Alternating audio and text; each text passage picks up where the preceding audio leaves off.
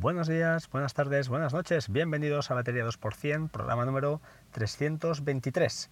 Eh, grabé este episodio ayer, no lo publiqué y hoy lo voy a volver a grabar. No sé qué me pasa desde esta temporada, que no acabo de estar muy convencido de, mi speech y, la verdad es que no sé, me está creando un poco, ya no sé si es la falta de, de, pues de, grabar, de, horas de grabación, de horas de micro, pero, pero bueno, algo, algo está sucediendo, no sé, esperemos que no, que no vaya más y que quede todo en una, en una mm, pájara pasajera, ¿vale? Para dejarlo en, palabras eh, ciclistas, de términos ciclistas.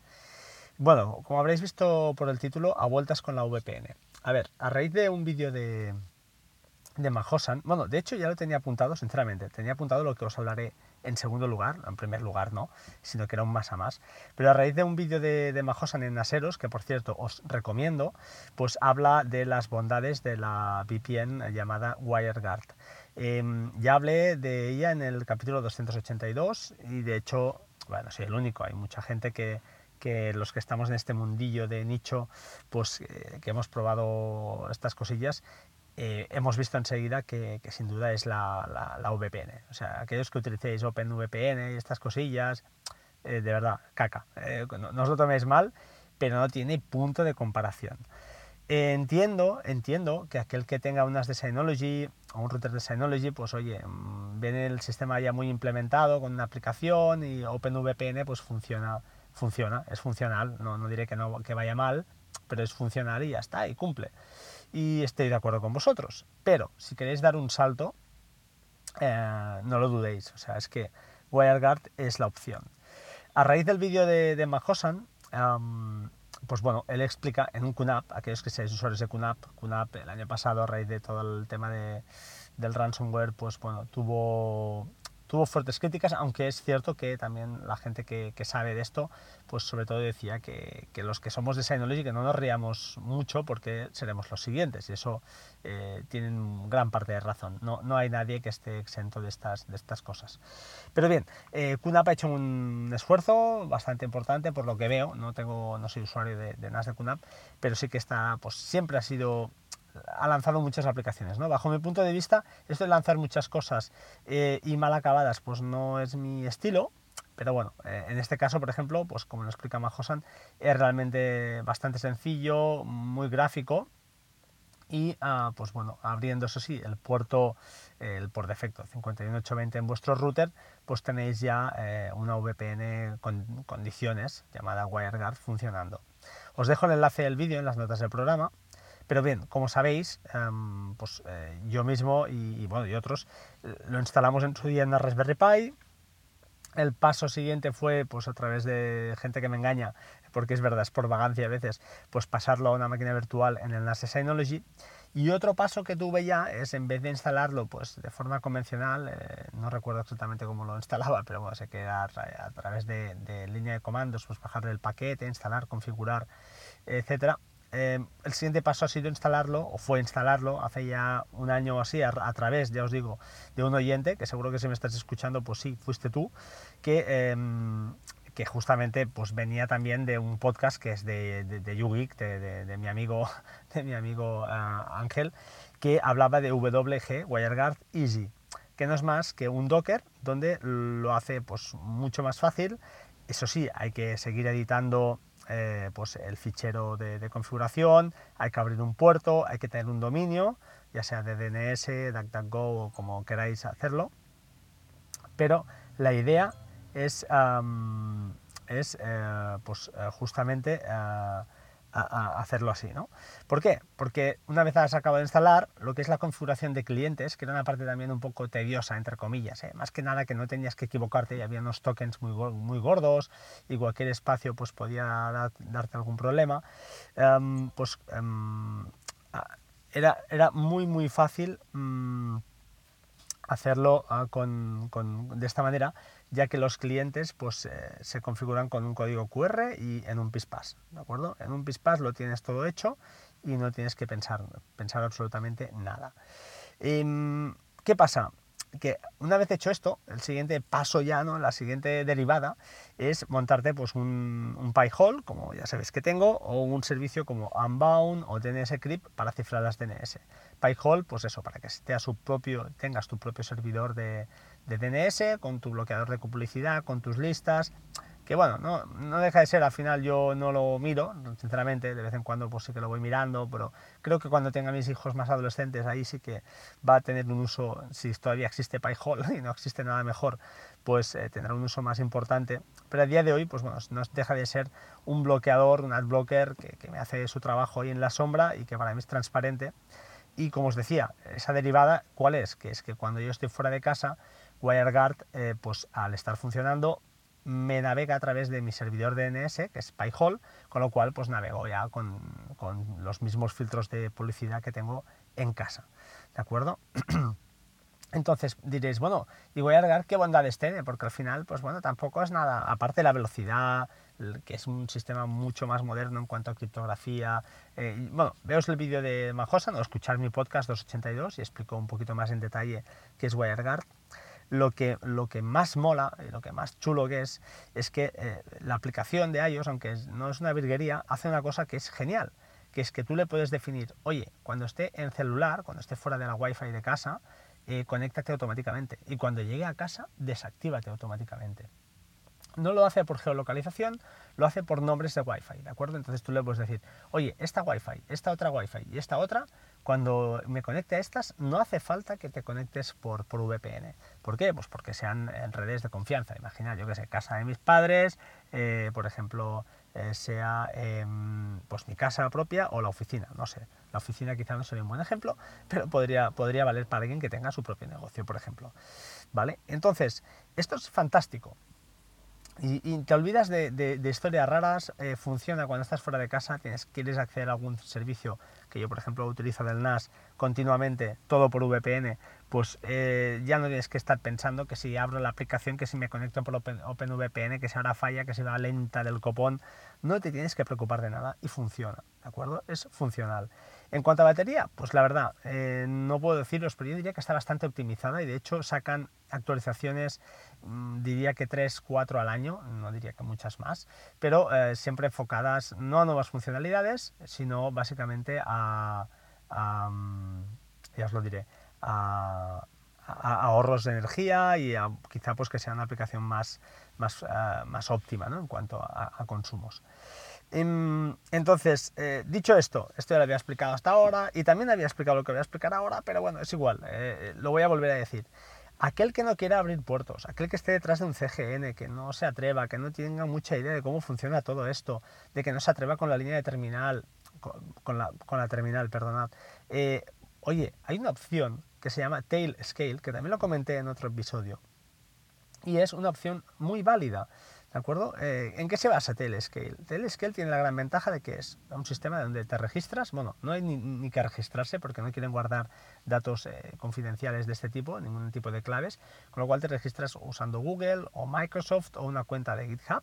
Con esas eh, credenciales te puedes logar y una vez hecho esto, instalas aplicaciones del cliente, ya sea para Mac, para los distintos eh, sabores de, de, Linux que, que quiera. Hay un montón ahí para bajar la aplicación adecuada, eh, para iOS, como no, para las de Synology, eh, QNAP, etcétera, etcétera, etcétera. hay cliente para todo. Instalas estos clientes y te logas y ya tienes automáticamente una red, una, una red local, entre comillas, una red, una VPN creada. Eh, ¿Es seguro? Pues sí, la verdad es que es seguro, porque ellos en principio dicen que no pueden desencriptar ninguna de las comunicaciones, ya que solo poseen las claves públicas, no las privadas, que estas se quedan en tu, en tu propio cliente. Y además tienen cositas, tienen tonterías como eh, tiene un panel, un panel, de control, una vez instalado, pues automáticamente verás que, que te logas, estás ahí dentro. Y utilizando las IPs ah, privadas que te crea, pues, perdón, puedes acceder a los distintos eh, equipos de, esta red, de la red, de tu red, ¿de acuerdo? De la que, donde tengas instalado Tailscale. Eh, además hay una cosilla que se llama Magic DNS, DNS, DNS perdón, que uh, te permite pues, acceder a los equipos eh, por su nombre y no por su IP, por ejemplo Puedes también añadir subredes, de manera que en vez de acceder a los equipos por la IP que te crea esta VPN, puedes acceder a través de las IPs locales propias que tengas en tu propia red. Eh, y una última cosa que también puedes hacer incluso es definir un nodo de salida, decir, oye, este cliente, todo el tráfico quiero que vaya a través de él. ¿Por qué? Pues por ejemplo porque en esa máquina tengas instalado PyHole y quieras que todo el tráfico vaya filtrado por ahí. Estas cosas eh, os digo que se pueden hacer. Yo no lo he usado, yo lo tengo como backup, tengo Tailscale ahí como backup en un momento dado, pues que me caiga, que no tenga en algún, por algún motivo eh, no esté operativo uh, WireGuard, cosa que no me ha pasado hasta ahora. Y, me parece un servicio muy interesante para aquel usuario que no se atreva, no sepa muy bien cómo va y quiera realmente experimentar lo que es una VPN, es decir, estar desde fuera de casa y acceder a servicios que tenga instalados en un NAS, aunque sean poquitos, porque entiendo que será un usuario pues bastante novel, o algo tan sencillo como acceder a archivos que tengas en alguna máquina local eh, en tu casa, ya sea un Windows o sea lo que sea, un Mac o, o un NAS, ¿de acuerdo? Entonces, me parece una opción súper, súper válida. El, usuario súper avanzado que quiere además, oye, dice, uy, yo es que esta gente no me fío porque es un servicio gratuito para, para, un, para un usuario y no sé, 100 dispositivos. Si quieres ya empresa, etcétera, ya tiene un coste que no me pareció caro para nada. Y me parece, os digo, una solución mm, súper, súper óptima, muy bien estructurada, muy bien parida. Os dejaré enlaces de varios documentos eh, que explica cómo funciona, eso es en inglés, en las notas del programa, pero ya os digo, es, es muy sencillo, hay algunas gráficas que realmente están, están muy bien y se basa, pues eso, en, montar nodos y cada nodo pues eh, sea accesible a esta red mesh, entre comillas, para acceder de un dispositivo a otro, pues sea transparente para, para ti, para el usuario final. Una, una, cosita más que os quería comentar es que para el usuario que se, además sea, eh, se considere experto, pues hay una opción de mm, bypassear, entre comillas, a lo que es eh, Tailscale, es decir, lo que es el, el, servidor de coordinación entre clientes, que es lo que hace Tailscale en sí, y tú te conectas como, pues con los diferentes clientes que tienes, también te lo puedes montar tú en tu casa. Es una, está en GitHub, se llama HeadScale, lo han, creo que lo han liberado ellos, es código, código libre y te lo puedes montar tú. Y de, esta manera, pues oye, eh, te montas tu, tu, propio coordinador, ¿no? tu propio servidor de coordinación, con lo cual ya además, pues oye, estás eh, totalmente eh, aislado de lo que es Tailscale eh, en sí. Es brutal, ¿vale? Así que a mí me parece una solución muy, muy básica, o sea, muy, muy sencilla para conseguir, pues eso, tener una VPN rápida, repito, más rápida que, que OpenVPN, y si, lógicamente, si os atrevéis, para mí la opción pues, más eh, donde tienes el control de todo es montarte WireGuard en tu casa, ¿no? montártelo tú. Que eh, repito, ¿eh? no es difícil, pero bueno, hay que tener claros los conceptos de lo que es un puerto, eh, redireccionar un puerto, atreverte un poquito con la línea de comandos, aunque no, hay, no hace falta hacer nada especial, pero bueno, saber lo que es un dominio, tener estas, este tipo de cosas que si no las tienes claras, pues hombre, igual hay un aprendizaje ahí. Previo que, deberías hacer. ¿no? Es querer hacerlo y entonces dices, bueno, oye, antes de meterme en estas cosas, voy a, voy a probarte el scale, a ver este, qué tal es, ¿no? a ver si funciona o, qué pasa. Eh, repito, Tailscale, una VPN moderna construida pues, encima de WireGuard. Es un servicio construido encima de esta tecnología que realmente, pues, eh, bajo mi punto de vista, ya lleva tiempo. Yo creo que llevamos, no sé, igual un año y medio, eh, me quedaría corto, creo que el podcast, el 282, es de febrero de 2020, con lo cual, pues bueno, ah, y ahí ya lo tenía montado. Eh, pues hará cerca de dos años que, estoy usando esta red y me parece, pues, eh, sinceramente, eh, muy, muy, muy útil y muy, muy ah, óptima, ¿no? Para lo que es funcionar desde fuera de casa. Yo os digo, yo es que ni me lo planteo, lo tengo en el iPad, lo tengo en el teléfono y automáticamente cuando estoy fuera de casa, ¡pum!, se me enlaza y es transparente para mí. Y navego y lo hago todo, ya os digo, a través de PyHole y seguramente va más lento que si no lo tuviera conectado, segurísimo. Pero funciona eh, súper bien, ¿vale? Entonces, eh, esto es genial. Otra cosa que no he dicho de Telescale, y es muy importante, es que esto, como os he dicho, no implica apertura de puertos. Atraviesa firewalls, atraviesa todo. Con lo cual, pues oye, lo hace una opción súper, súper fácil súper intuitiva para que el usuario que sea un poquito más, eh, pues eh, no, que se, no se quiera complicar la vida y lógicamente habrá el aprendizaje de la media horita para pues mirarte el panel de control y ver lo que está haciendo, pero ya os digo, es muy sencillo, aparece cada cliente con la IP que tiene, con una lucecita en verde cuando está conectado y una lucecita, pues no sé si es gris, cuando no estás, cuando estás inactivo. O sea, muy muy sencillo todo, que luego ya quieres hacer las virguerías, pues ya tienes que entrar en botón derecho y sale un menú contextual y, y nada, ¿eh? son cuatro opciones la de los nodos de salida, establecer un nodo como nodo de salida y, establecer, eh, definir subredes. Yo no lo he probado, pero vaya, no creo que sea muy muy difícil, además de el help que hay eh, de Telescale, que realmente es muy muy potente y, está muy bien. Si vaya, si os defendéis un poquito con el inglés, está muy muy bien y es muy muy sencillo de entender. Está muy bien explicado, la verdad. Creo que por aquí nada más. Eh, quería explicarlo. Ah, muy, muy importante, muy importante. Respecto a WireGuard, aquellos que digáis, bueno, yo quiero instalar WireGuard, tengo unas de Synology, os dejo dos tutoriales. Uno es, eh, los dos son de David, David Rodríguez, un crack. De hecho, dejo una captura en, el post que es de, su tutorial, pero bueno, sobre todo, sus enlaces. Uno, un vídeo de YouTube donde hay una hora y media explicando paso a paso. Es verdad que quizás es muy, muy lento, pero hay muchos tiempos muertos, los podéis pasar si, si nos interesa, pero explica súper detalladamente cómo, cómo hay que hacerlo y cómo instalar WGI. Em, empieza ya desde una máquina virtual en, Synology, ¿eh? también os lo digo, esto está pensado para aquel que tenga unas de Synology y instala una máquina virtual y después instala eh, PyHole, DNSCrypt, instala finalmente WireGuard. Es decir, lo hace, lo deja perfecto.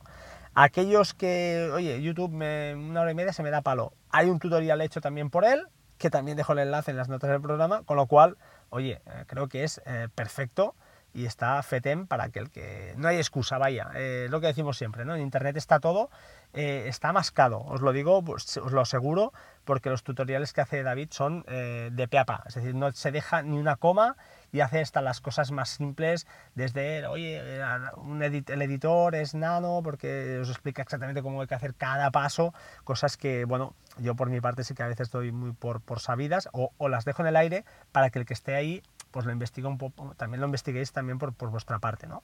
Eh, creo que es bueno también que haya un interés de parte del, del receptor de querer hacerlo, de esa, esa voluntad de, de, no seguir un tutorial de pie a pa y no saber lo que está haciendo, sino pues aprender y ver un, rascar un poco lo que hay detrás. Es verdad que implica tiempo, pero yo tampoco tengo tanto tiempo para vosotros para, para explicarlo también pues, eh, pues eh, tan, tan detallado. En fin, nada más por hoy. 17 minutos de podcast. Voy a ver si lo puedo publicar. Me parece bien este speech y si lo estás escuchando es que eso, que, ha sido correcto o al menos lo voy a dar por bueno y porque si no es que no publico. Eh, como siempre digo, sed buenas personas, sed buena gente, eh, mm, ayudad a los demás y nos escuchamos pronto, o eso espero, ¿de acuerdo? Un saludo, chao chao, hasta pronto.